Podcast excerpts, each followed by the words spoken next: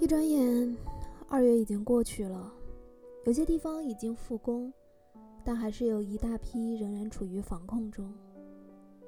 前段时间看到了一篇文章，说武汉人已经不发朋友圈了。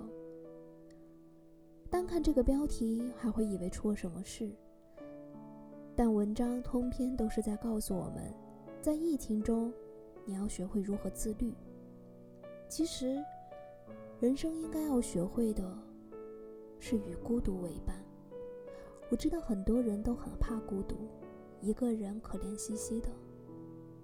可是你要仔细想，有很多的时候，我们都是一个人，有些事也只能我们一个人来承担。